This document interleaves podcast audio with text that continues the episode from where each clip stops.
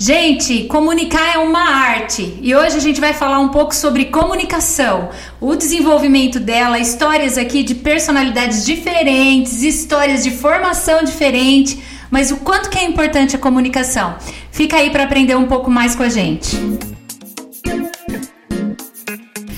Muito bem-vindos a mais um AbaCast. Gente, que legal! Hoje eu tô recebendo parceiro de faculdade. Olha que legal! E como a gente é tão novinho, Só que não. A gente tem muita história boa para contar.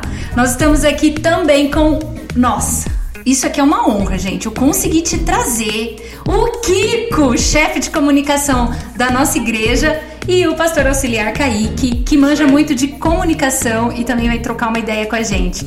O Fabiano Pereira de Piracicaba tá aqui com a gente. Ó, eles vão se apresentar, vocês vão amar a história de cada um deles. Fabiano, muito bem-vindo, obrigado por chegar ao nosso recinto, aceitar tão prontamente meu convite. E aí, Fabiano, vamos contar um pouquinho quem é o Fabiano aqui? Pois é, é um privilégio estar com vocês aqui, eu que agradeço o convite. Bom, Fabiano, Fabiano, que a Érica conheceu há Hum, não, não conta Alguns não. anos atrás. 2005, né? mais ou menos, 2000. Por aí. É. Um gaúcho casado com uma gaúcha, pai de um cearense. Samanta tá aqui, ó. Samanta, Samanta tá, tá aqui, lindona. E que começou na comunicação muito cedo, com 13 anos, né? Com, tava contando pro Kiko aqui como laboratorista fotográfico no jornal, depois como fotojornalista, depois fui para rádio, depois fui para televisão. Aí tem aí oito anos de intervalo na carreira, porque eu acabei me formando na área de controle e automação, nada a ver com comunicação. Fui trabalhar na indústria, mas como comunicação é um bichinho que pica a gente e a gente não se cura nunca mais. Uhum. Depois desse ato, voltando mais ao sul, vim morar em Piracicaba, acabei indo trabalhar na Unimap, onde eu conheci a Érica, trabalhamos juntos. E ali recebi, entre as muitas atribuições, a responsabilidade de cuidar da TV universitária. E aí, então, finalmente fui fazer uma graduação em comunicação, nós fomos colegas em publicidade e propaganda, e ali também começou a carreira como docente em programas de graduação e pós-graduação. E acabei indo depois para uma outra televisão, desde 2011 eu estou na, na TV USP, da Universidade de São Paulo, sou analista de comunicação da universidade, cuidando também dos perfis nas redes sociais e correlatos, né, site, coisas do gênero. E o principal de tudo, né, sou pastor também, pastor de jovens da Igreja Metodista, sirvo lá junto com a minha esposa em Piracicaba, em Araras, e acima de tudo, como eu falei, né, casado com a Samanta e pai do Lucas e da Débora e sogro agora da Natália desde Nossa. abril também. Gente, quando eu conheci as crianças eram crianças. Agora tá casado. Olha que coisa. É, é uma história, né? E Kiko, conta um pouquinho aí. O é. pessoal conhece o Kiko de todas as organizações aqui da ABA, da igreja, é, o apoio uh, e tudo que acontece passa por ele, mas eu acho que o pessoal não sabe muito bem da sua história profissional, né? É, começou um pouco mais, não tão novo assim como o Fabiano, né, uns 13 anos, mas eu fui para Campinas para fazer comunicação na PUC. E na verdade a, a, comunicação foi a minha segunda opção. A primeira, na época que estava surgindo aquele lance da computação, a minha primeira, mas eu nunca fui. Nossa, sim, computação, eu lembro que era informática. Eu nunca fui muito fã de matemática. Forte. Mas eu falo, vou para a primeira opção, análise, análise de sistema, porque está tá em alto esse negócio. Sistemas, TI. Tenho a provar que TI é o. Né, é mas como eu não passei na primeira opção, fui para comunicação. Falo, não vou perder a oportunidade, porque eu gostava muito de fotografia na época. Já aprendi uma coisa que aprendi com meu pai, que ele gostava muito de fotografar. Ele era um fotógrafo amador, mas ele passou esse, esse lance da fotografia para mim. Então fui lá fazer faculdade. Uh, ingressei em 85. Quantos uh, anos você tinha mais ou menos? A, a mulher não tem problema de falar a, idade, né? 21, Quer dizer, a mulher que tem problema. 21. 21, porque aí não, não, trabalhava ainda, porque meu pai falava sempre, enquanto eu puder te sustentar, eu vou te sustentar, por isso que você, começou cedo, eu não comecei tão cedo. É um erro, mas... Ah, foi meu, sua meu história, pai, né? É, meu pai sempre ele prezou pela educação, pelo ensino, eu tive uma, uma experiência fora do Brasil, foi interessante, mas aí fui lá para fazer faculdade, fiz Uh, comecei a fazer a faculdade em 85, me formei em 88. Em 87 comecei a estagiar na, na assessoria de comunicação da reitoria. Então foram dois anos de estágio, né, porque a gente vai ficando, vai ficando. Reitoria, oh meu Deus, é. reitoria, hein, Fabiano? E era uma reitoria, reitoria de, de, uma universidade católica, é, mas desde sempre ele, é, eu nunca escondi a minha, a minha vida, a minha vida cristã, porque é interessante você hoje estar na metodista, mas eu, a minha infância, eu morava em São Paulo, em São Caetano, e desde pequenininho a, a nossa igreja em São Caetano era a igreja metodista. Ah, que legal. Entendeu? Então, quer dizer, Sou assembleiana de berço. Eu tenho essa base metodista de escola dominical, de, de, dessa vivência cristã. Continua sendo wesleyano. É. é. Não aí, foge muito de é, Aí eu me formei em 88, em 89 fui contratado é, aí fui efetivado na, na, na, na, assessoria de comunicação. Fiquei lá por 19, quase 20 anos em Campinas. E aí, como é, era um trabalho, é, assim, basicamente eu cuidava mais da parte dos eventos. Nós tínhamos na época 35 cursos de graduação. E como a minha formação foi comunicação com habilitação em relações públicas, e aí na, mais voltado para os eventos da universidade. Então a gente trabalhava assim com, eu trabalhava com todos os diretores de faculdades, com todos os cursos, coordenadores. Dá para entender então porque você é tão perfeccionista na organização dos eventos hoje, é, né? 20 então, anos de experiência. Exatamente. E essa vivência na, na, na, na em eventos Uh, me ajudou muito, mas também a formação, né? na formação de, de relações públicas, a gente tinha bases de publicidade e jornalismo.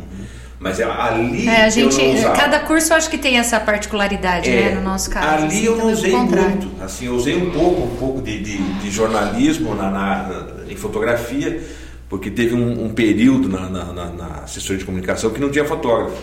Então eu era o fotógrafo. Mas parece que é muito parecido com aqui, né? Pois é, é. pois é. Não e tinha ali, não sei o que o Kiko, não tinha não sei o que o é, Kiko. Aí ali na, é interessante que ali na, aí na época, além de fazer a fotografia, eu subia pro laboratório Revelava Nossa, o filme e revelava Tinha o laboratório na Unimap também. Porque não existia tecnologia como tem hoje. Nós, depois nós vamos entrar um pouco nisso. e esse, é, você falou desse, do hiato e é, e é impressionante esse, né, o, o, pulo, o salto que teve né, da, da nossa época para a câmera. É. A 35 milímetros, o filme. Uma evolução hoje, né? gigantesca. A evolução foi muito grande. Demais. Então é interessante. Daí eu saí da PUC, fiquei dois anos aqui em, em Rio das Pedras, numa faculdade que estava começando e a base dela é, era o empreendedorismo, que foi, era de um, de um político de, de Paulínia, mas aí ela não acabou não, não indo para frente. Aí logo em seguida eu já congregava aqui na Igreja Nazareno. Aí o pastor Luiz estava precisando. É, não que ele estava precisando. O que aconteceu, eu vou até contar aqui no Abaquece. Em primeira mão. Uh, eu acabei, lugar de confidências é, eu acabei, do senhor Ricardo. Sucedendo, eu acabei sucedendo a mãe do Kaique, porque a mãe do Kaique, na época. Olha só! Ela era assessora de comunicação da igreja. E eu comecei aqui na igreja corrigir, fazendo a revisão dos boletins da igreja, entendeu? Então foi interessante. Aí você vai é, nesse aumentando, conquistando espaço, é, conquistando espaço é, vai, vai se relacionando mais com, né, com a equipe pastoral. Aí ela desejou sair da, da, da igreja e eu acabei assumindo o lugar dela. Estou aqui até hoje, já são 13 anos já. 12 anos, 12, 12 2005 anos. você entrou? Não. Uh... Quando o pastor foi para os Estados Unidos, não foi 2005? Não, eu, eu vim para a igreja.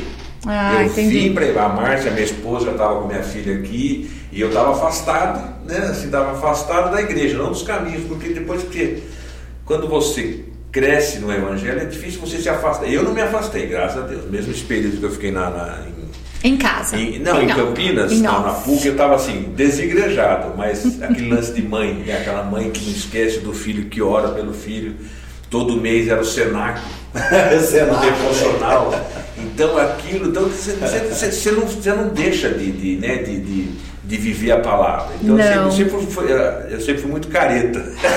Imagina! então, ele é careta, então, Kaique? Mesmo não estando na igreja, a gente sempre, sempre respeitei o, o evangelho, né? A, então, Os ensinamentos ficaram, ah, não é? Ficaram, e ficam até hoje. Ó, oh, vocês não sabem, mas eu vou falar aqui para vocês. Para quem não sabe, né? O nome dele é Ricardo. É. Ricardo! É, Ricardo Eu não vou nem falar porque que é Kiko, tá? É, Kiko é apelido de infância. Depois, não, depois a gente fala. ô, ô, Kaique, psicólogo, cara. Você tá numa mesa de comunicólogos, então, completamente oposto. Mas você manja de comunicação, a gente é sabe disso. comunicólogos precisam é de psicólogo.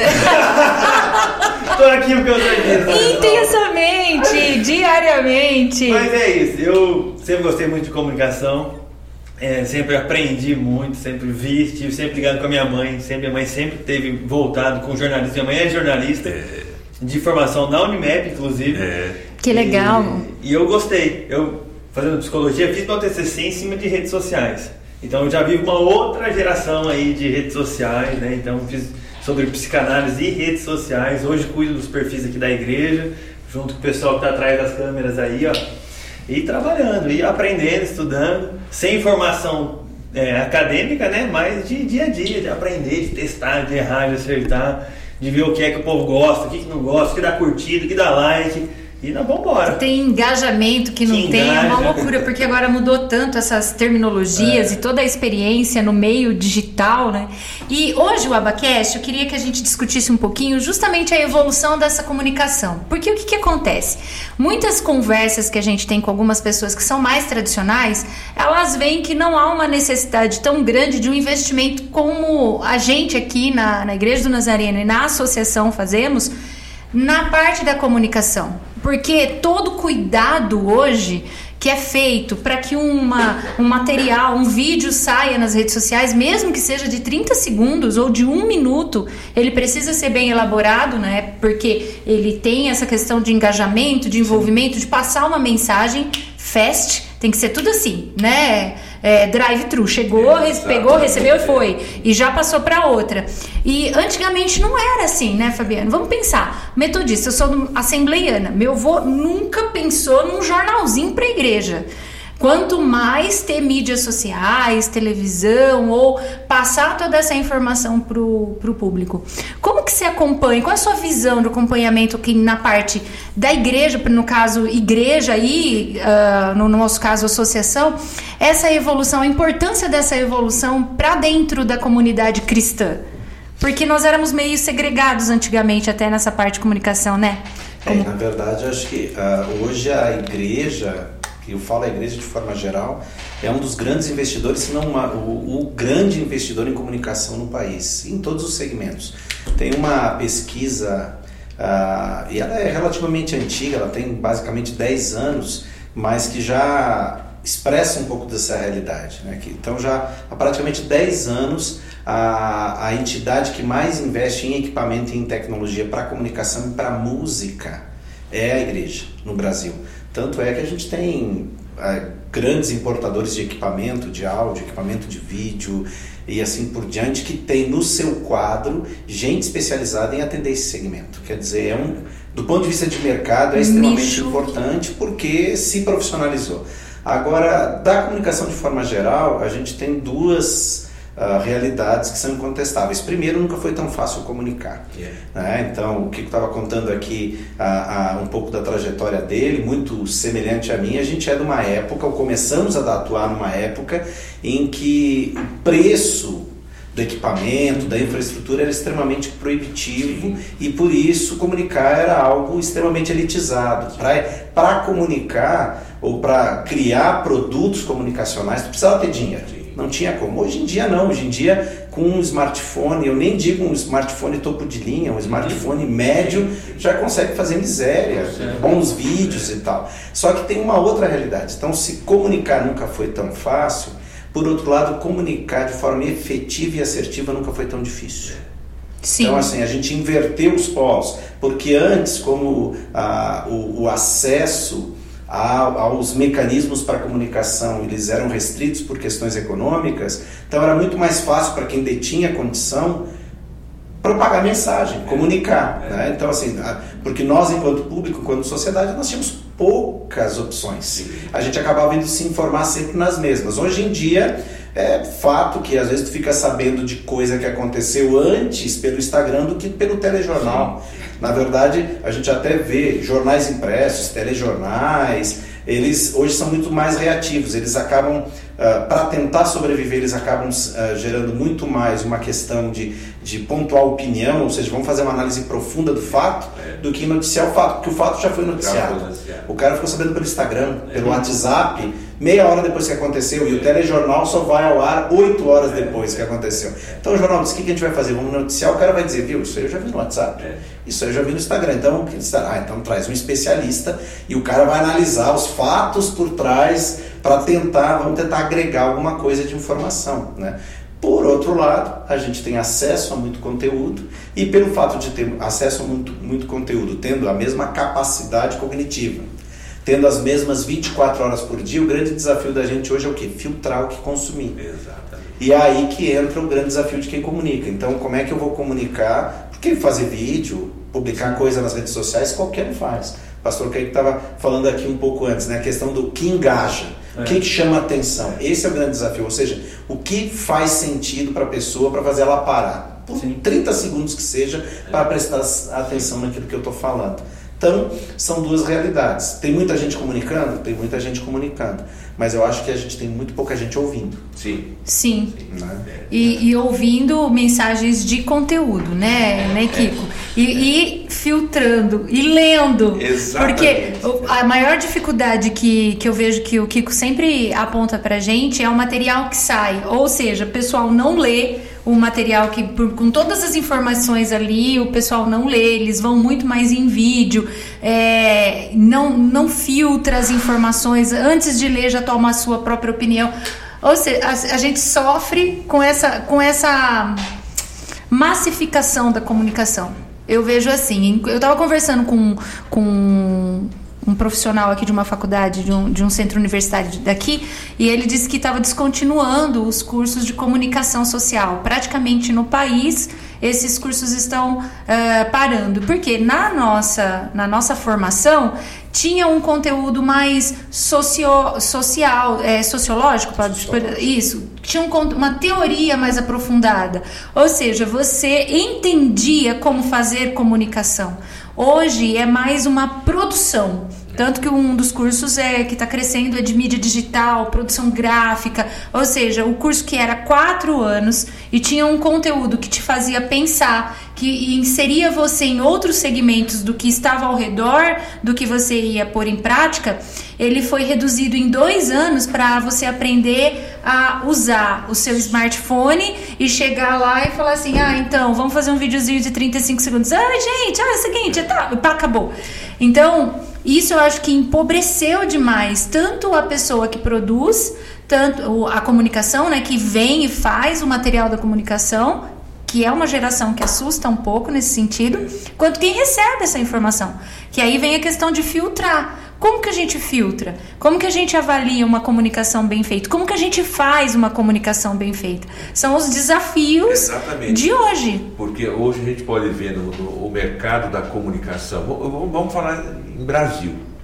Você vê os, os, os grandes jornais impressos, todos capengando, né? Todos Sem exceção. Ah, você vê uma Folha de São Paulo com uma tiragem hoje de 60 mil jornais dia. É um Aí Migrou você... tudo para o meio virtual. Exatamente. Aí você vê as televisões, tá né, os canais abertos também com dificuldade para para se manter. Para se manter, porque aí vai muito também da polarização política do país, entendeu? Então nós vivemos uma fase complicada, mas que a, a mídia, assim, não que defendia, mas ela era o que interessava, então quer dizer. Jogo de poder sempre jogo, teve, é, né? Aí depois você vê uma, uma, uma, mudança drástica na, na, política, aí o país voltando a funcionar e você vendo todas aquelas coisas que, né, que realmente que. E aí você vê esse interesse da, da mídia em, em, em sei lá, vamos falar assim, derrubar a situação porque vivia uma realidade... uma realidade diferente que não era a, a realidade da, da, de, de, informar e de que iriam eram as benesses que vinham. Né? Mas se a gente parar para pensar, eu acho que até antigamente a gente até teve algumas aulas lá com, com os professores que falavam muito sobre o marketing, que eles usam o marketing negativo para atrair público. Isso é, vai, é. acontecia antes, acontecia, acontece hoje, né?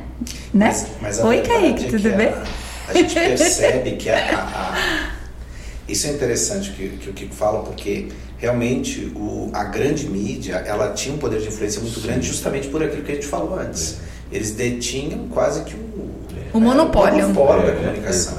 e a internet quebrou muito. Então, há um lado bom e um lado ruim, né? O lado ruim é que se produz hoje sem filtro nenhum. Exatamente. Muita coisa ruim. E muita gente toma como verdade coisa Independente que, é que não seja o famoso é, fake news. Fake news. E é interessante que se você vai pesquisar a fundo, você vai ver que uma parcela considerável das pessoas que reproduzem isso, elas reproduzem cientes que aquilo não é bem verdade. Mas aquela é a verdade dela. Ela diz, não, eu queria que fosse assim, é assim que eu penso, e não interessa se esse negócio não tem fundamentação, eu vou replicar, porque é o que eu acho, vai de acordo com, a, com, né, com os meus valores e assim por diante. E aí a grande mídia perdeu muito desse poder. Né? Então, o lado bom, se, se a gente poderia pontuar, é que ela já não consegue manipular tanto a situação quanto manipulava. Né? Sim. Sabe que eu, eu vi uma pesquisa, até comentei com o Kiko esses dias, é. assistindo um, uma palestra. E aí era um jornalista, eu não lembro o nome dele agora foi no Café Filosófico. E ele estava falando, estudando, desde ele fez uma palestra assim, de Platão, da caverna de Platão à rede social, né? Então ele conta um trajeto todo sobre comunicação. E aí ele fala um negócio que eu achei sensacional, eu contei pro Kikão. Ele fala assim, que o melhor público que existe para rede social hoje é um público polarizado. Aí por quê? Né? Porque que a melhor coisa para rede social é que exista polarização em todos os assuntos e mais intensa possível. Porque quanto mais polarizado, você tem dois polos aqui para mandar conteúdo para eles. Se você tem esse cara que só gosta de ouvir isso e esse aqui que só gosta de ouvir isso, você está com o queijo com a faca na mão. Você tem um cara que só quer ouvir, você já sabe o que ele quer ouvir, então você dá em massa para ele. E aí, quanto mais esse cara só quer ouvir isso, você só dá a mesma coisa para ele, só dá. Ele vai ficar quanto tempo você quiser ali. É porque a importância para a rede social é a permanência. É, exatamente. É. Ele quer que você fique, então não importa se você é de direita ou de esquerda. Se você é de esquerda, ele vai te entregar só conteúdo de esquerda. De direita, só conteúdo de direita. Então, vai polarizando e ele quer mesmo. Quanto mais polarizado, para mim, melhor. Porque eu já sei quem é o meu consumidor e o que ele quer de mim. Então eu só entrego agora. Ficou muito fácil para a mídia. Então, até o fenômeno que a gente vive político no mundo todo aí é, as redes sociais têm influência nisso também. E se u, usam, né? Elas usam disso também.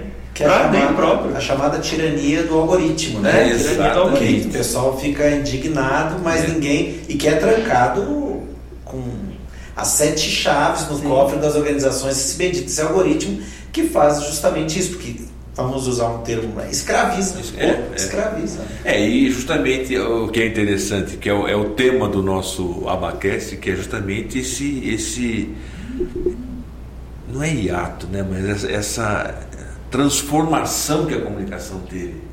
Ah, é completa, Cara, né? As mídias digitais. o jornal, que eu, eu, eu, brinca, que eu gostava, meu pai ele sempre foi muito, sempre gostou muito de. Então, é, é tinha, só que eu, eu, ele gostava do Estadão. Estadão de domingo era aquele Estadão que era um calhamaço. Então se você ficava. Bater, se matava. Você ficava assim, o domingo, Boa. ficava degustando aquele jornal. Assim, eu ia na parte da cultura. O dia todo. Meu e tinha uma ordem, né? Tinha uma ordem. Então, Sim, assim, quem eu... paga a assinatura lê antes. É. Aí é. eu lembro que na empresa era assim, era o diretor, o gerente, é. lá perto do almoço ia cair na tua mesa. e é todo mundo legal. se informava e... Porque a, a, a, a, informação, tanto é que a informação demorava para chegar. É. Demorava para chegar. Então, quer dizer, hoje não, hoje aconteceu alguma coisa, eu acabei, estava um pouquinho de começar Uh, eu recebi aqui um, um videozinho dizendo que o. Olha que, a que ponto chega, justamente, justamente o lance da fake news, ou, do tipo de informação que chega. Aqui em Rio Claro, o, hoje cedo, uh, uma equipe da Polícia Federal esteve num posto de gasolina para tomar um café. Por quê? Porque eles vieram fazer escolta de uma candidata, a, a, a uma das candidatas a presidente da República. Já, come, já soltaram na rede que mais um posto de Rio Claro foi fechado. Logo em seguida já veio o dono do posto com um vídeo, falando, gente, ninguém. Eles eu, não tô, eu não cometi nenhum crime, eles gente. Ele só, só tomou café. Eu só bebo café. Ou seja, a própria, esse próprio mundo digital ele crucifica de uma tal forma rápida que antigamente não. Como é que você antigamente você ia. Então, Tirar uma foto, fazer esse pré-julgamento, fazer uma jornal, notícia. Né, no, jornal, no jornal de papel ou jornal. De, o, o editor chegava de tarde, ficava o dia inteiro compilando para chegar à noite e dar informação. Hoje, averiguar, não, averiguar, né? averiguar, checar, checar pra, porque era, era vergonhoso uma notícia que fosse contrária. Hoje nos WhatsApps a gente recebe barriga, né? e tipo assim, é. até às vezes eu, eu geralmente quando eu recebo uma notícia que me impacta eu pesquiso, né? Porque hum. eu não replico, eu raramente replico notícia. Porque eu, eu nunca sei de onde veio. E não tenho tempo para checar tudo também. Então, raramente eu replico. Mas, enfim. Partindo de dessa realidade, bom, nós mudamos a realidade da comunicação. Hoje, é, nós não temos mais esse delay para chegar até a, a quem está recebendo, até as pessoas. É, como produzir comunicação de qualidade? Principalmente no nosso meio, porque assim, uh, hoje, que nem ele falou, nós temos nichos, nós temos segmentos. Quando a gente fala de política, a gente fala de centrão, esquerda, direita, aí depois a gente pode. Mas isso aí amplifica. Vamos falar culinária, é, moda, é, mundo de, do, dos psicólogos, até um, essa semana, né? Eu falei, viu, vocês impulsionaram o simpósio, lembra que eu te perguntei? Sim. Aí ele virou para mim e falou assim: claro que eu impulsionei. Eu falei, mas não recebi. Ele falou, mas você não é da área, então você não vai receber, porque o patrocinado, o, aquele impulsionado, patrocinado apareceu para mim. Um Isso. É. Aí a gente vê que vai. Né? É, completamente segregado, bonitinho. A gente sabe que, que tem que saber fazer. Mas como fazer isso com qualidade? É, então, é, é até interessante a gente sair um pouco da, da do jornalismo, né? Vamos para a área de publicidade, porque eu sou da época do. Até brinco, da, da época do, do, do Washington Oliveira, dos grandes, né? Da, dos grandes. Eu acho que o sonho de todo mundo na nossa classe era ir para São Paulo trabalhar numa dessas é, agências. Você lembra? A DM9. Putz, eu acho que de todo Cara, mundo que se formou, acho que uns dois, três foram para São Paulo, o resto mudou a, tudo de segmento. A qualidade mãe, da propaganda, da publicidade antiga, que para mim, que já estou na, na fase quase no sessentão, Cara, vem, vem à memória as propagandas da Pernambucanas, da US Top, do Fernandinho, Bonito. Você não vê mais isso hoje. É, vê nas mídias digitais não, agora, sim, mas não a, a mais impressa. a propaganda nas mídias digitais hoje, ela é muito rápida, ela é muito é diferente do comercial. Ela precisa ser. E ela é segmentada. É. Né? Então assim, por que, que nós temos essas referências? É. Porque a gente trabalhava com veículo de massa. Exato. Então, assim, Todo mundo via. Gostasse ou não gostasse, precisasse é. uma calça, o stop ou não precisasse. É.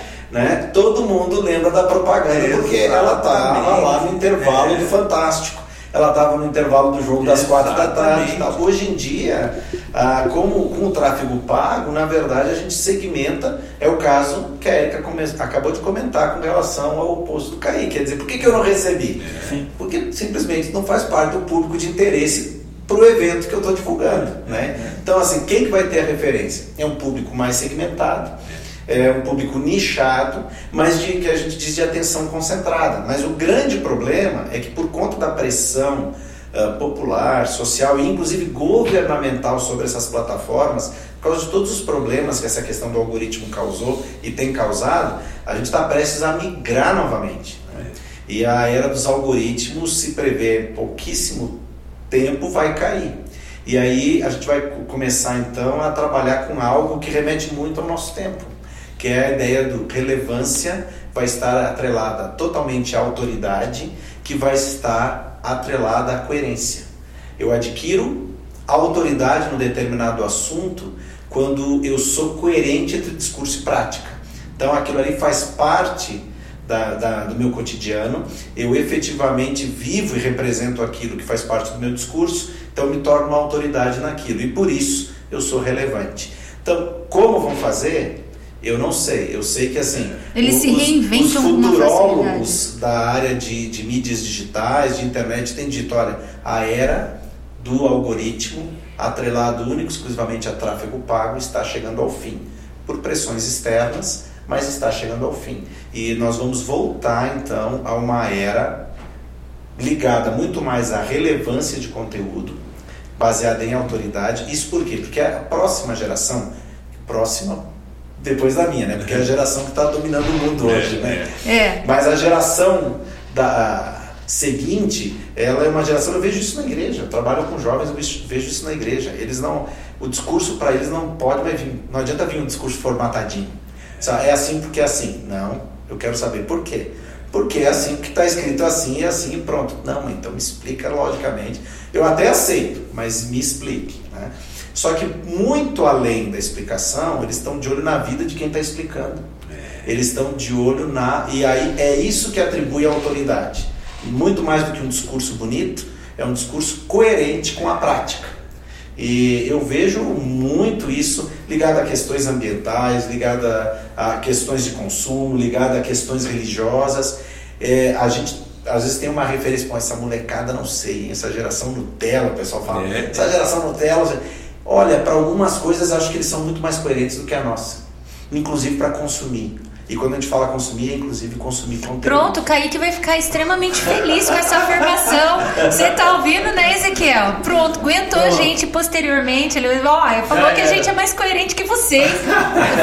ó, nós. Mas é desafiador. Aguenta, É, sim. é, Não, se nós formos pensar nesse segmento também, mas eu vejo que a, a, a pobreza do conteúdo é que me assusta um pouco, entende? Ah, como é muito fácil de você viver uma vida na- na- nas mídias digitais e, e viver outra no seu dia a dia, É, isso confunde muito. Tanto que se a gente, a gente, aí eu entro bastante no que você trabalha hoje, que é psicologia.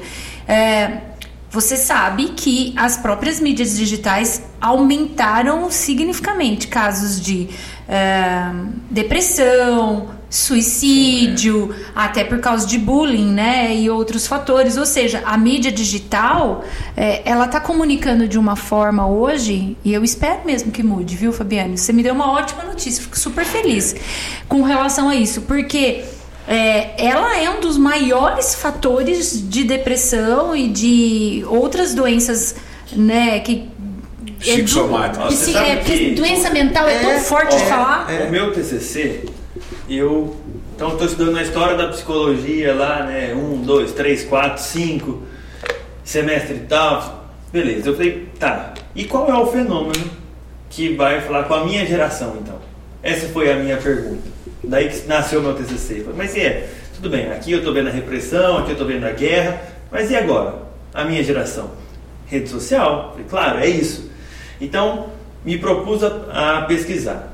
Qual é o impacto da rede social na vida da pessoa? Como que isso aqui, que é rede social, chega numa clínica? Para um psicólogo? Essa era a minha curiosidade. E aí, a resposta foi uma só, de todos os psicólogos que eu entrevistei, de tudo que eu li. O fenômeno é comparação. Tudo é comparação. E aí é você se comparar ao que e a quem, né? Porque você vai se comparar ao que? A um momento de alegria? Será que ele é realmente verdadeiro? Você vai se comparar a quem? Será que ela tem autoridade no que ela está falando? Está falando sobre felicidade. E, e ela Será? não é nada feliz Você- atrás é, daquilo. você- Ela desligou. Você é, ela- é, exatamente. ele é um pastor, mas na hora que ele desligou, ele bateu na mulher. É. Ele está pregando isso, mas ele está sem autoridade não, vive, nenhuma. não vive isso. E a rede E eles social hoje é desqualificam com uma rapidez. Exatamente. Você compara. E a gente percebe exatamente isso. O fenômeno é esse. A gente tem visto cada vez mais essas grandes personalidades do universo digital e, olha, percebam sequencialmente, um a um começa a ruir. porque o pessoal descobre É. que aquilo lá, aquela, aquela É construção ideal é fake.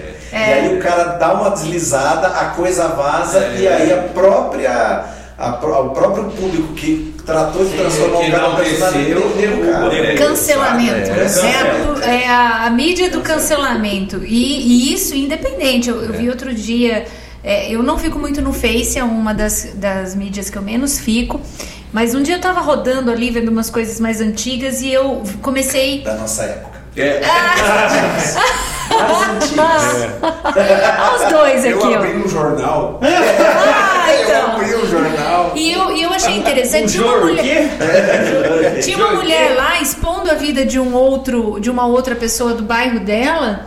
E, e, meu Deus, assim, detalhadamente. Só que outra virou e falou assim: você vai ser processada. Aí, não, pelo amor de Deus, não, já dei print, começou aquela situação. Quer dizer, há, há uma averiguação, você é amado, você é odiado, você tem que ter cautela. Ou seja, você vive pisando em ovos. As minhas amigas da época da pré-faculdade falaram até assim, outro dia a gente estava reunida, ela falou assim, uma delas, graças a Deus não existia mídia, não existia celular na minha época, né, Ezequiel? Graças a Deus não existia celular naquela época, porque hoje qualquer coisa que você faça tem um celular na sua cara te filmando É. e comunicando quem você é. Mas aí eles vêm e cancelam. Pra pessoa se reerguer, nem Eu com de uma- estratégia. eu lembro de uma história, Fabiano, acho que o Fabiano vai lembrar disso. Foi aquela, aquele, aquela história da escola, acho que foi da Rua Cuba, é isso? Na época que não existia mídia, ah, não existia Mídia digital. mídia, de- mídia digital. Era o jornal impresso, o jornal da, o jornal da televisão e a rádio. Gente, me desculpa, mas eu não lembro dessa história. Você lembra? Foi falando. Rua Foi, Cuba. exatamente, foi um caso Fake news que. Levantaram um, um falso, uma falsa notícia contra a escola, foi, acho que foi pedofilia, não me lembro. Exatamente, contra os donos da escola. Contra os donos da escola. E, destru... e aí só que acontece o seguinte, o jornal ele estampa ali. À noite, ao mesmo espaço que o jornal da, da, da noite na televisão dava, assim, acabando com a escola, acabando com os donos, tanto é que fechou a escola, eu não sei nem se- Quebrou, quebrou, quebrou, eu acabou não com sei a nem, família. acabou com a família, arrebentou. Aí depois descobriu-se que, que era mentira. Só que aí qual que foi a qual que foi a defesa? Como é que a, a defesa eles vão conseguir o mesmo es- não conseguiram o mesmo espaço no jornal, não conseguiram o mesmo espaço na televisão e nisso arrebentaram com uma, com uma Hoje já seria diferente. Hoje, porque tem uma como, né? própria pessoa que ela recebe uma informação, ela é destruída por uma informação errônea, se essa mesma grande massa descobre que ela foi injustiçada, É, ela ela vai ser enaltecida. Ela, ela ser- vai é, ali e com uma rapidez gigantesca, É, é. né? Só que é duro também. Porque. É penas eu- ao vento. Pegando isso que o Ricão tava falando. É. A pessoa foi muito exposta nesse caso É. e depois não teve voz de. para se defender. defender. Na mesma Exa- proporção. Não teve. Eu acho que é porque, vamos supor que corta um videozinho vai lá pro, pro WhatsApp. Você nunca mais sabe onde está esse vídeo. É. Talvez a sua defesa Nunca nunca, mais. mais. chegue aonde chegou, Chegou a acusação. é. Até porque a gente está falando de público segmentado e polarizado. Né? Sim. Você nunca mais sabe a tia que mandou no grupo da família onde que foi parar isso aí. E É terrível. é, pipoca para todos os lugares. É duro. É, eu vejo aqui na, na nossa instituição mesmo, nós tivemos uma situação é, esse ano. Eu mandei um release para o jornal para falar sobre os 10 anos da aba. E eu- quando a gente manda release, o, o próprio jornalista, ou sei lá quem faz a edição na, na, na época, ele separa a parte do texto que ele quis colocar É. como. E ele pegou um, um texto fora do contexto, porque era duas páginas que eu mandei, mas ele mandou um texto fora do contexto que trouxe malefícios para a instituição, É. porque é, nós hoje é, trabalhamos com o estatuto, mas nós desenvolvemos um tipo de atividade. E aí ficou subentendido que a gente fazia tudo, que a gente cuidava de idoso, de criança, situação de rua, ou seja, fazia mil coisas. E daí nós fomos convidados a se justificar de uma notícia. Sorte que assim, era uma notícia, todo mundo conhece a instituição, tal, mas num, num piscar de olhos, uma noticiazinha mal colocada eh, já causa uma do- causou para mim uma dor de cabeça de quatro meses. Imagina num, num jornal de grande circulação É complicado. ou que se vai pra internet e começa e não tinha nada, era só assim a notícia. Mas vocês fazem esse serviço? Não fazem esse serviço? É só isso. Mas isso já causou um mal-estar. Quando a gente fala de liderança, quando a gente fala de comunicação num meio social como o nosso, assim, vamos falando de aba. Hoje, quando a gente vai divulgar um serviço da associação que envolve criança, que envolve pessoas em situação de rua, pessoas no próprio atendimento, a gente tem que tomar um cuidado gigantesco de como comunica essa informação, porque muita gente já questionou na que com relação à aba é o seguinte, falou assim: por que que você tem que publicar aquilo que você faz? Ah, o que a mão direita dá, a esquerda não precisa saber. Né? Então, se eu vou levar refeições para a comunidade X, por que, que eu vou tirar foto desse pessoal, apesar de que o nosso querido Felipe borra o rostinho para mim sempre, né? Quando não tem autorização de imagem. Mas por que, que você vai mostrar? Eu, como comunicóloga, vejo que isso é necessário, porque é uma influência positiva de que outras pessoas, sabendo que a gente desenvolve esse trabalho, esse seria o objetivo. Vão se monopolizar, vão se levantar, vão, vão tomar a iniciativa de ou ajudar, ou interceder, ou estar junto no dia. Então, se eu não mostro o que eu tô, o que eu tô fazendo, como que eu tenho autoridade para uh, eh, levantar pessoas que realmente estão com a mesma visão que a nossa na instituição. Se eu não tenho uma autoridade quando eu passo as informações da igreja, os cultos da igreja, se eu não mostro o que a igreja está fazendo, como eu mostro uma autoridade de uma igreja séria, que está em desenvolvimento, que tem ministérios saudáveis andando? Ou seja, ao, ao mesmo tempo que a gente precisa tomar cuidado, a gente precisa comunicar. Mas essa é a questão. O problema não é comunicar. O problema é quando a gente fabrica artificialmente aquilo que comunica. Ah, assim, isso, Acho que essa é a questão. Então, e, e, e o público percebe. O público percebe o que, o que é fato e o que foi. Que é fake. Que é fake. Quer dizer, ah, foi feito, foi. Que é a história. Vamos, vou usar um exemplo, né? Vamos dizer, ah, eu digo que distribuo né, inúmeras cestas e na verdade distribuí três, fiz três fotos e tal.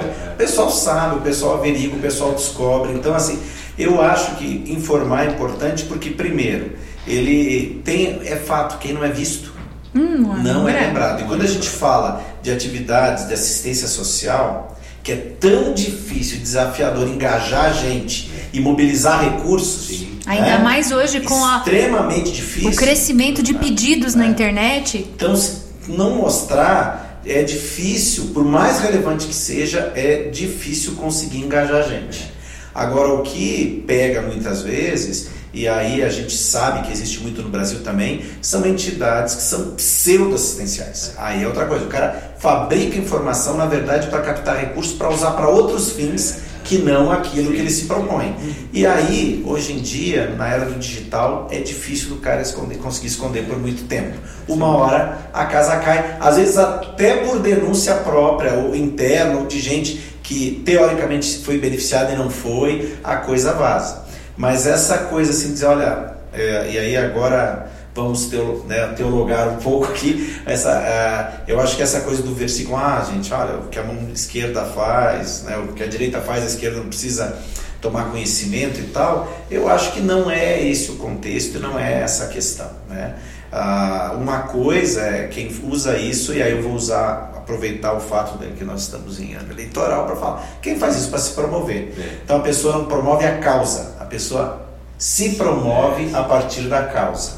Isso Sim. também fica muito latente. Uhum. Né? A pessoa não consegue esconder. Porque a pessoa, quando está com a motivação errada, a entidade, pessoa física ou pessoa jurídica, quando está com a motivação errada, escorrega. Escorrega na comunicação. Né? Ela acaba exacerbando demais o destaque aqui, nessa pessoa ou naquele projeto, em detrimento dos outros. Quando a proposta é efetivamente promover a iniciativa, o, a, a, comunicação ela, ela transcorre tranquilamente, sem, sem esses sem exageros. Forçação, sem de barra. forçação de barra. E aí, para a gente que crê no sobrenatural de Deus, o resto. É ele quem faz. Ele quem faz, né? Mas eu, eu, eu vejo e eu defendo, viu, pessoal? Eu defendo que a gente precisa mostrar o que é feito. Sim, sim. Eu acho ainda que a gente não mostra nem 20% de tudo que nós fazemos aqui diariamente. É, muita gente chega para mim quando começa a caminhar com a gente aqui na instituição, fala: Nossa, eu nem imaginava o que acontecia dentro da aba e dentro da igreja. Que nem quando a gente tem algum evento, é, o evento, vamos falar um evento clássico da nossa igreja, a Santa Ceia. A Santa Ceia não é só chegar e tomar a Santa Ceia. Tem o irmão que faz o pão, tem a, o vinho, tem a separação do cálice, tem a preparação da, da mesa, a compra das frutas. Tem um monte de coisa que está envolvida num culto que acontece em duas horas. As pessoas não têm noção. E eu, por mim, eu, eu documentava tudo. Né, Felipe? Eu mostrava o, Felipe, o, o Kiko montando a mesa, Diaconia fazendo os pãezinhos. Por mim, eu mostrava tudo para a igreja ter uma noção é, do pegando, quanto é, trabalho tem para que ele seja servido. Pegando o gancho da Érica e o gancho do Fabiano, eu sim, eu também sou favorável a, a se mostrar, porque eu queria um pouco daquele lance de sim justificar, não é justificar, mas mostrar para a igreja, para o irmão que está doando, que aquela doação não é em vão. Existe, tem um caminho. Existe, propósito. existe o propósito e tem um caminho e está ajudando famílias, né? Existem famílias né, que já que são assistidas aqui pela, pelos projetos sociais que estão vindo para a igreja. Então quer dizer, sai daquele assim, daquele, da margem, não vamos dizer marginalidade, vulnerabilidade, mas, da vulnerabilidade, situação de vulnerabilidade, mas busca melhorar de vida. Então, quer dizer, é, através de uma ação dessa, né, começa a, a despertar para alguma coisa. E é, querendo ou não, como o que falou, prestação de contas, é, é transparência. Eu, eu, é um dos valores que a é. igreja mais prima, né? É. E em tempos onde o que a gente mais tem é gente disposta a manchar é, a imagem da igreja, é, principalmente no Brasil nesse momento. É, acho que a gente tem que mostrar o que é feito de bom, com a motivação correta, tem que ser mostrado, inclusive, para reforçar no, no, no, coração da comunidade, é. dos irmãos, da igreja, a, a, o sentimento de pertencimento, de corresponsabilidade. É. Quer dizer, eu não sei, ah, tô, ali, mas não sei para onde vai. Não, tu sabe, sabe. tu é parte disso. Hum. Inclusive, se tu parar vai impactar na vida de, de gente aqui. Né? É, então, e aí, inclusive, né, é uma, é uma, uma experiência que nós temos na igreja, esse, os altos e baixos. Quando você, diminui a comunicação, diminui para, as doações. ou se você diminui, ou você muda a forma de comunicar, cai. É como aí, se não tivesse acontecendo, é. né? Ah, mas parou o quilo. Não, o quilo não parou. Mas nós estamos aqui, mas é, é aquela coisa. Aí se você não comunica, você não comunicou. Se você comunica muito, nossa, mas tá, fala muito. Insiste Essa muito. dosagem. Por isso que eu sou muito mais a favor hoje é. de usar as mídias digitais, que é o, o Felipe que está cuidando hoje com a supervisão do Kaique e a supervisão do é. chefe. É, então, porque Aqui, só como a título de experiência, né, nesses meus 12 anos de, de igreja, quando eu comecei, não existia mídia social. Ele olhou para você quando ele falou começou. Não, eu acho porque, que ele sentiu não, alguma coisa assim, você tá começando. Porque o Kaique, o Kaique é, é, é, o braço direito, porque eu não sou dessa geração. Eu preciso de alguém que saiba. Porque eu só estou ali ajudando, porque não sou eu que faço. A minha geração, a nossa geração, era o que fazia. Eu fazia pestap, eu montava o boletim. Quando eu vim para a igreja, você tem uma ideia, eu sentia pouco, eu pouco, já tinha um pouco de conhecimento, mas de, de editoração, tive que aprender na marra. Fabiano, eu, eu editorava o jornal, o boletim, imprimia, dobrava e distribuía. Só tinha eu na, na, na, na comunicação. Sabe qual era o apelido dele? Era, agora não é mais, porque ele tem até uma equipe de apoio. É. Mas sabe qual era a equipe, o apelido dele quando eu entrei aqui? Bombril. Adivinha por quê? Por quê? Mil e uma utilidades. Era uma equipe, assim, era, uma equipe. Era, uma urgência de comunicação. É, porque eu tinha três impressoras, eu ficava na quinta-feira imprimindo dia todo, impressora jato de tinta. Vai ouvindo aí, Filipão. Impressora, dia tá todo, na quinta-feira um, um mundo na sua mão, cara. Felipe nunca mais vai reclamar. Não, mais. E na sexta-feira imprimi o verso. Porque o pastor queria que eu imprimisse no final da semana, porque se tivesse alguma coisa acontecendo durante a semana, dava para colocar Incluir. no boletim, porque eu distribuía no domingo. E era, aí começamos com 500 a 600 Olha que interessante. Antes da, da era digital, eram 500 a 600 boletins todo domingo. Aí veio, começou a vir, a, mudamos o formato do boletim, eram três partes, veio para duas partes. Uau, tá chovendo, gente, caiu é. uma chuvona aqui. Aí depois começou a mudar, quando o pastor falou, pastor, tá difícil as conseguir as impressoras e manter as impressoras, porque era, conseguimos uma lei, alugamos uma laser. Então o meu trabalho que durava dois dias já começou a melhorar. Eu fazia em um dia, na sexta-feira à tarde, em 15 minutos. Eu rodava 400 boletins frente e verso no digital. Olha que, que loucura isso. O upgrade. Aí veio pandemia. Pandemia não tinha mais ninguém. Paramos de rodar fazer o boletim. Aí migrou tudo para mídia digital. O pastor falou, não, Sim, ele precisava fazer um boletim digital. Transformei o boletim que a gente imprimia no boletim digital. Aí eu consegui com o nosso publicitário, que ele, ele trabalha de casa Ele agora. sabe quem é, você sabe quem que é, o, é o Gil, o Gil, Gil Vieira, ele, tra, ele trabalha Trabalhamos agora, juntos. Ele trabalha em casa, ele faz. Ele, ele ficou aqui acho tá, que uns dois anos. Toda aí, a parte de tá artes, é, ele, as artes é, ele, é o Gil que faz. E ele falou que faz o boletim digital nessa plataforma. Comecei a usar o software tudo. Então, paralelo hoje, eu, eu rodo em cultos de ceia, 200 boletins e nos outros cultos de 160, 170 de, por domingo. E esse bobear uma parcela fica no banco ainda. Porque, porque o pessoal, ainda é, vai no digital. Agora não tem, então. É, fala, ah, não, tá no meu celular, agora. tá no meu WhatsApp. Eu tenho o um boletim digital. Nós temos o aplicativo da igreja, que o boletim digital está ali e fora as outras artes.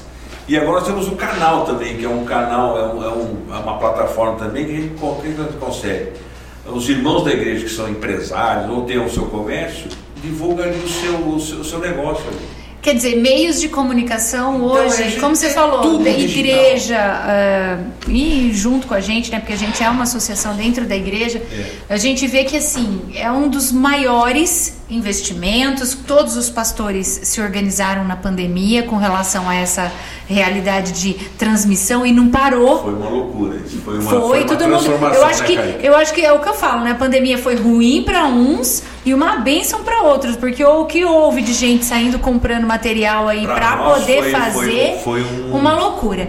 Mas hoje, com a sua experiência, vamos falar assim, é, o que é o básico para uma igreja é, de material de comunicação, de, de conseguir comunicar? Você trabalha com isso, não trabalha? Trabalho, e, é para te responder é muito simples, vai variar de caso para caso, porque quem determina os canais é o público. Yeah. A gente tem uma leitura, às vezes, e, e muito movido por, por paixão mesmo, a gente gosta do que faz. E aí, às vezes, a gente chega e, e, a nossa tendência é tentar dizer pro cara, não, tu tem que fazer tudo. Tu tem que transmitir ao vivo, tu tem que ter um podcast, tu tem que ter um, um aplicativo Igreja Play, tu tem que ter perfil no Instagram, no Facebook, no Pinterest né, e assim por diante. E muitas vezes demanda muita gente, demanda muito recurso e não atinge não o tem objetivo. retorno, né? Por quê?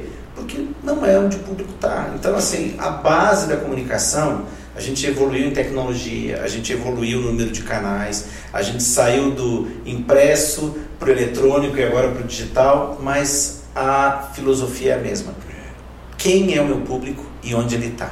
Porque vai ter igreja, ainda hoje, século XXI, que um boletim impresso vai ser muito mais efetivo do que um do perfil que no perfil. Instagram. Muito mais. Por quê? Porque é a realidade daquele povo. Aquele povo às vezes não tem acesso à tecnologia que a gente tem aqui. A gente precisa lembrar, por exemplo, em Brasil, que nós estamos num país de dimensões continentais. Eu trabalhei há quatro anos atrás num projeto do Banco Interamericano de Desenvolvimento, BID, para levar comunicação para as comunidades ribeirinhas do interior do Amazonas. A gente fez um projeto enorme baseado em comunicação via satélite, sinal de televisão e internet. Gente, é impressionante a, proposta que veio de uma grande multinacional americana é um negócio de cinema, coisa da NASA. Quando chegou para o pessoal do governo do estado do Amazonas, o pessoal disse: é isso. Isso aqui nós vamos cobrir Amazonas inteiro. Isso aqui vai ser fantástico. Nós vamos levar internet para a tribo mais distante, lá na, na ponta da calha do rio mais distante, aqui no, no extremo oeste do estado do Amazonas. Aí, beleza, vai, vai, vai, quanto que é o investimento? Ah, o Banco Interamericano vai financiar, legal. Aí a gente chegou numa questão, que joia, fantástico. Quem que vai consumir? Quem vai carregar? Onde tem tomada para carregar? Para o cara ligar o aparelho de televisão para alimentar o aparelho de TV e antena para receber o sinal que eu vou mandar para o satélite. Então, uma infraestrutura fantástica na capital, 11 estúdios, coisa que em muita emissora de TV a gente não vê. O, havia ali à disposição do, da Secretaria Estadual de Educação gente para tudo, tinha contra-regra, cinegrafista, é, o negócio cinema, para transmissão ao vivo, para gravação de aula, legal, jóia. No, no outro extremo, o cara não tinha energia elétrica. Aí, como é que nós vamos levar isso? Ah, vamos levar de barco. Ah, tá, então vamos subir a calha do rio, então, com um aparelho de TV, uma antena de satélite, um gerador a diesel, um estoque de diesel e botar uma lona em cima, porque a gente vai pegar chuva né, sete Sim. dias subindo o rio, tomando chuva na cabeça, para chegar lá e montar. Legal, montou, o negócio funciona, beleza, tal. O que, que houve? Caiu o sinal tal, controla pela capital, ó, oh, tal, tal, tal, tal ponto não está recebendo sinal. Por que, que não está recebendo sinal? Porque acabou o diesel. E sem diesel não tem gerador, e sem gerador não tem energia. Ou seja, tocar. não é viável. Então, gente, é, é, a realidade é a seguinte: nem todo mundo está no Instagram, nem todo mundo tem smartphone, muita gente tem smartphone e não tem um pacote de dados adequado. Se eu mandar um vídeo um pouco mais longo, ah, a gente está ali na realidade de que 98% do tráfego de dados no mundo hoje é em vídeo. 98% do tráfego de dados no mundo é consumido por vídeo.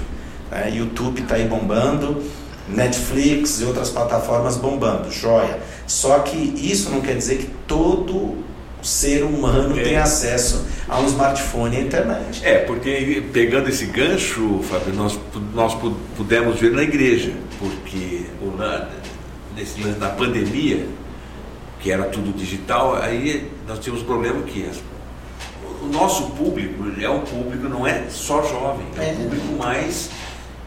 É, bem, é uma igreja é público heterogêneo. É heterogêneo, mas é o nosso aqui na, na, na igreja central é mais assim, sêniors. É. Oh, vamos usar essa expressão. Sêniors. Gostou? Os sêniors. Nós discutimos isso com o pastor, porque não é todo mundo que tem acesso ou, ou sabe, sabe, mexer no celular. Aí quando acabou a pandemia, vamos voltar porque a, o lance do boletim impresso. Porque até então, depois que acabou a pandemia, ficou um tempo ainda só no digital. Falei, pastor, eu acho que já é a hora Podemos, vamos voltar, é, porque tem as, tias, as senhorinhas ali que gostam. Porque o Você gosta, né, Ezequiel? evangelizar. Porque tem Você vê todo o boletim, não é? Pastor, tem tudo que vai acontecer. Antigamente Você tinha fotos, tinha os aniversários. Isso foi, a gente vai, vai mudando com o tempo. Mas eu sinto a necessidade que o pessoal cobra da gente. Ô, então, Kaique, né? qual, qual que é a sua visão da nossa, é do nosso né? público né? hoje? É. Se você fosse falar do nosso público, segmentado? Ah, é. Ah, é uma igreja um pouco de um público mais envelhecido, assim. É. E é, pra gente surgiu muito, surtiu muito efeito voltar para o boletim impresso, por exemplo. É. Para nós foi nossa realidade, é isso que você falou. Talvez tenha igreja que hoje você colocar no TikTok seja a melhor coisa. Exatamente. Para nós, se você colocar no TikTok, vai ter três pessoas da igreja. Então, é, você vê é, eu não tenho é, TikTok. É, é uma coisa que é interessante que o Kaique falou. Eu não gosto do TikTok. Os eventos que a gente faz, o Kaique cuida né? da parte das fichas de inscrição online. É. Só que se você fizer só ficha online, nem todo mundo se inscreve. Aí o Kikão entra com o impresso. Porque vai lá. O Kikão é o nosso mestre aqui, Não, é né, Kikão? É, é. São, existe. E essa é a máxima da comunicação é. desde sempre. que A gente aprendia na, na publicidade, é, é. Aula de primeiro semestre. Quer dizer, conheça seu público. A gente foi ouvindo isso do primeiro é. ao oitavo semestre. Conheça seu público. Sabe por quê? Porque a gente tem a tendência, como eu falei, a gente diz, ah, eu, eu sou da área, é. eu manjo, eu estudei esse ah, negócio. Não, gente, não adianta. Você precisa fazer, segmentar. Mas eu, se, eu, se não for efetivo, efetivo no sentido de que chega na pessoa a partir daquilo que é o costume dela, não adianta. A gente tem relatórios hoje. Ah, geração, né, pessoal de 45 anos para cima, fez muito mais Facebook do que Instagram Pessoal de 25 aos 45, Instagram, menos de 25. A gente acha, ah, tá todo mundo no Instagram. Não tá, molecada tá no TikTok. É, que... Me- 20, eles eles estão fugindo do Instagram. E outra coisa, é, é- há uma onda migratória.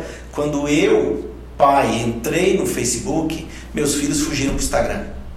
Quando eu, pai, entro no Instagram, meus filhos vão fugir para outro. Eles assim, "Ih, isso aqui tá começando a ficar estranho. Minha avó tá curtindo minhas fotos, minha tia tá botando um coraçãozinho, eu vou vazar daqui. É fato.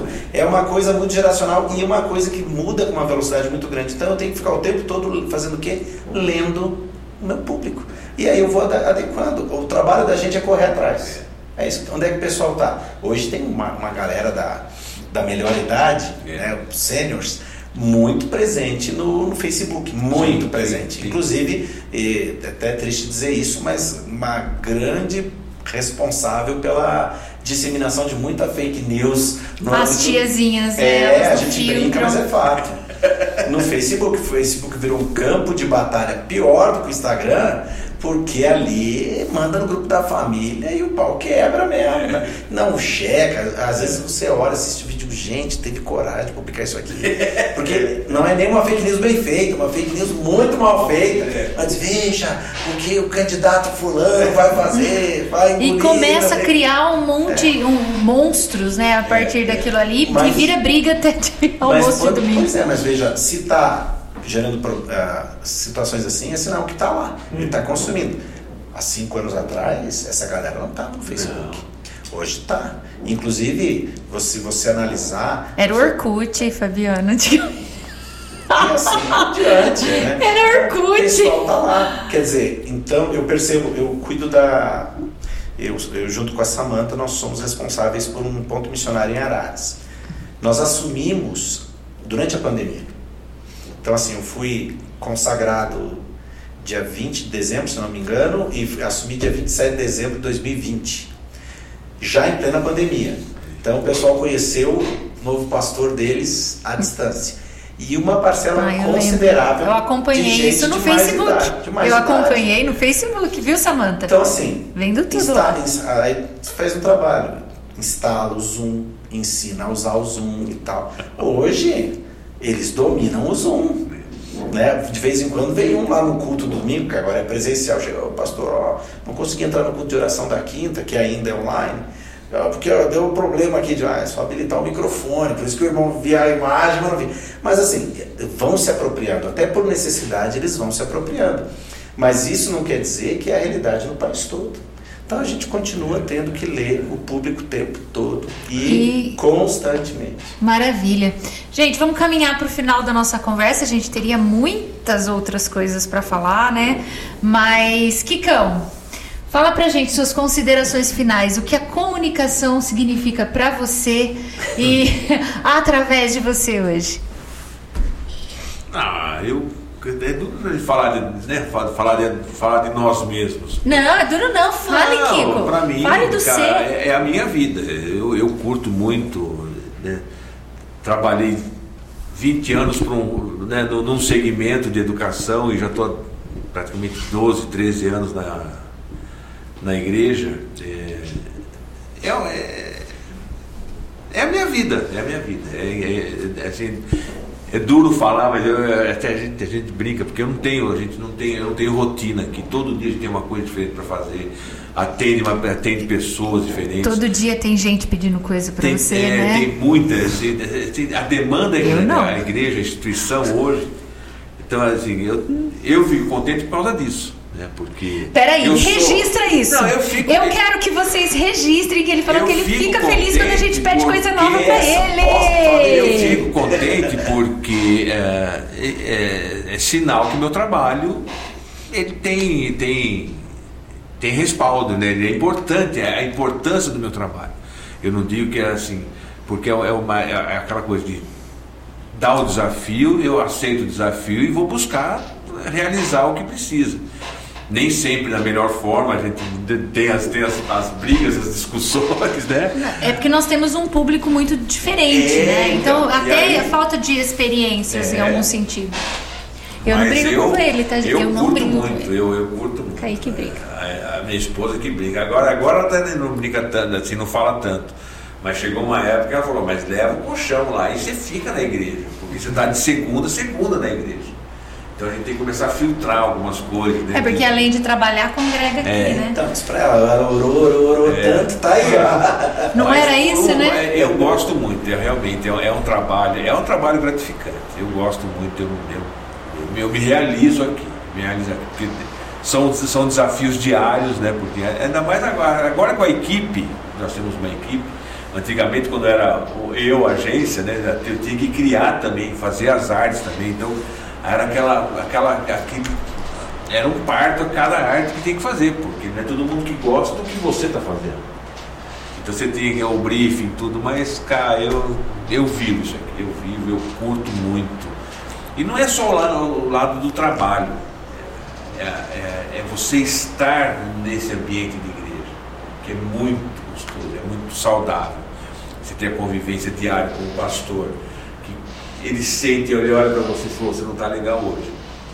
Aí você abre o coração, você abre o coração para o pastor, entendeu? O Kaique, do Kaique a gente conversa bastante, tem, porque eh, além de pastor, ele é psicólogo. Psicólogo, tem uma Ah, vantagem. então ele Sai de graça são experiências, né? Não, e são gerações diferentes. Pô, ele tem idade para ser meu filho, entendeu? Então é. Aí tem o Ezequiel, que o Ezequiel que veio, eh, veio de, de- de experiência de empresa de fotografia, de filmagem, então é ele que cuida de tudo isso, ele tem a bagagem dele.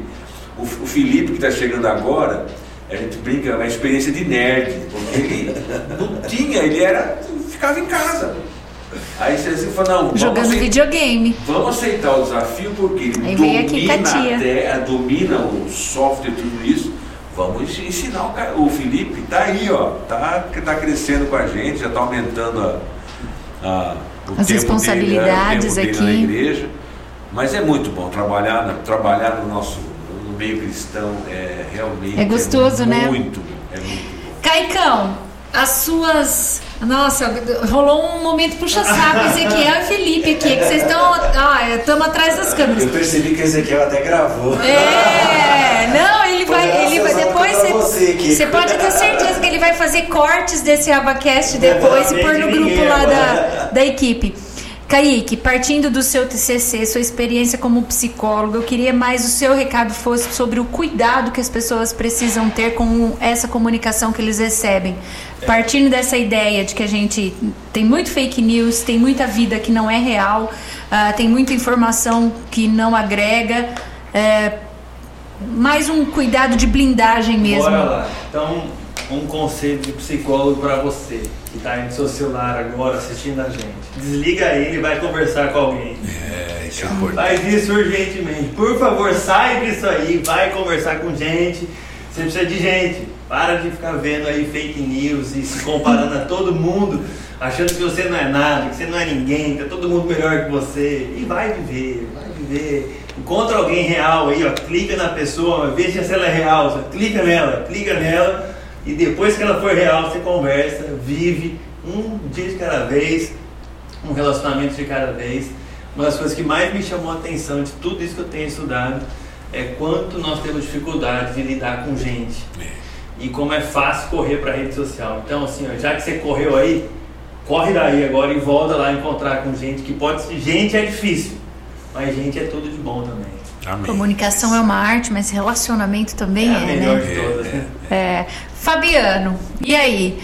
Se você fosse dar um conselho para essa geração, para tudo isso, agora lembrando um pouco da sua parte teológica, mais do seu profissional, de tudo que você tem de bagagem, é, é, o que, que, que você falaria sobre essa questão da comunicação, a relação com a comunicação, a igreja, o pessoal? Bom, enfim, dê seu recado final.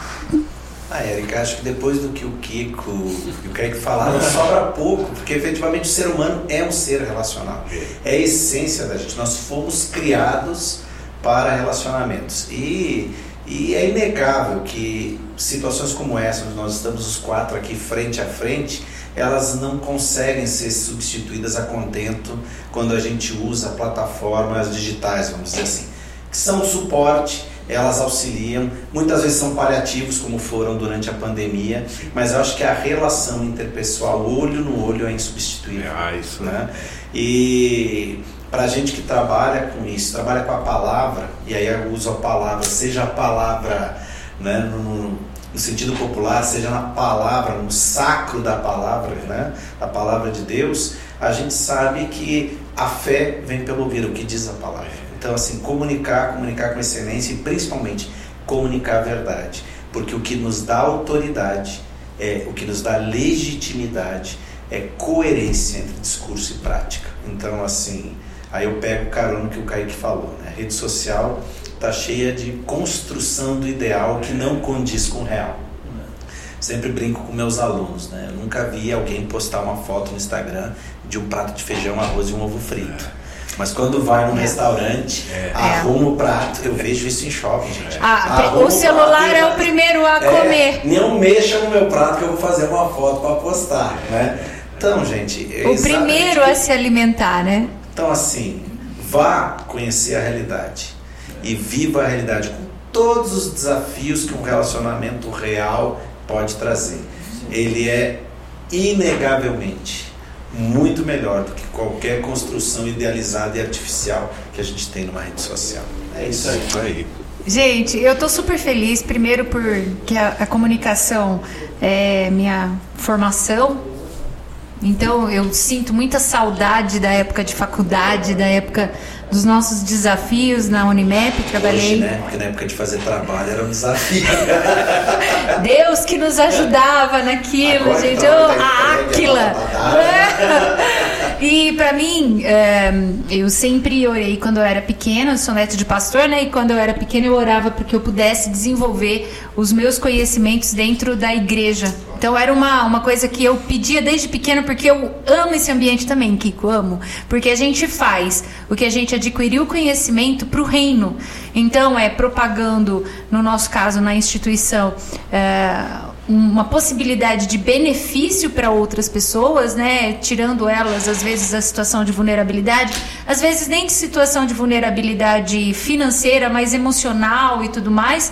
E, e também a gente é abençoado. Então, de uma, de uma forma ou de outra, a gente abençoa e é abençoado fazendo a nossa profissão, aquilo que a gente ganhou, é, é, passou os quatro anos e mais um pouco de, de pós-graduação depois, e mais um outro pouco de mestrado, tudo para a gente chegar e conseguir fazer isso dentro da igreja. Então, para mim é um privilégio também. Hoje foi um, um Abacast queridinho, um daqueles queridinhos, junto com o, o, o do, do reciclagem que eu recebi aqui, o, a turminha do, do Gui.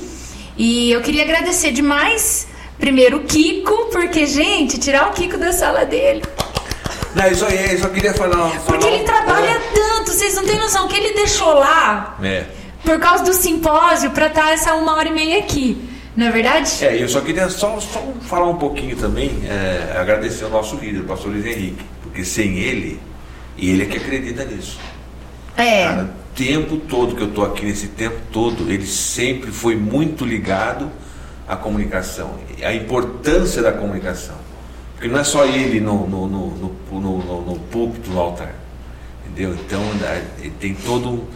Todos nós estamos por trás disso, graças a ele, porque ele acredita, ele. ele, ele A gente sabe que não são todos os líderes que É. fazem o investimento que então, ele faz, isso é verdade. O pastor Luiz, o pastor Luiz Henrique, ele, ele sempre acreditou na comunicação e acredita até hoje. Né? Tanto que ele vem investindo na medida que, que é possível investir. Então tem que Ele dar um- fica- todos os méritos para o nosso líder. Porque ele, além de tudo isso, é uma pessoa muito fácil de se lidar. Entendeu? E ele é, é- é muito gostoso né, ter o, o trato no dia a dia com ele, porque ele dá total liberdade para gente, com responsabilidade. Então fica muito mais fácil trabalhar. Obrigado. Obrigado, Kiko, por ter deixado Tá as tá coisas do aí. simpósio. Aí, certo, por ó, conta tem risadas aqui, mas é, não posso, a gente não pode questionar a fala do Kiko. Realmente, o pastor Luiz é um apoiador, isso a gente pode falar, e um incentivador. É, obrigado, Kaique, Valeu. também. E Fabiano, nossa, Samanta, muito obrigado por vocês Valeu, terem vindo. Prazer Vocês abençoaram demais. Eu queria muito que a equipe conhecesse você também, Fabiano, para trocarem ideias sobre as questões aqui da instituição instituição. E obrigado para você que ficou até agora aqui escutando a gente. Que Deus te abençoe. A comunicação é uma é uma arte, na minha opinião, divina. Eu sou suspeita para falar, mas é. Então, até o próximo Abacast, se Deus quiser. Amém.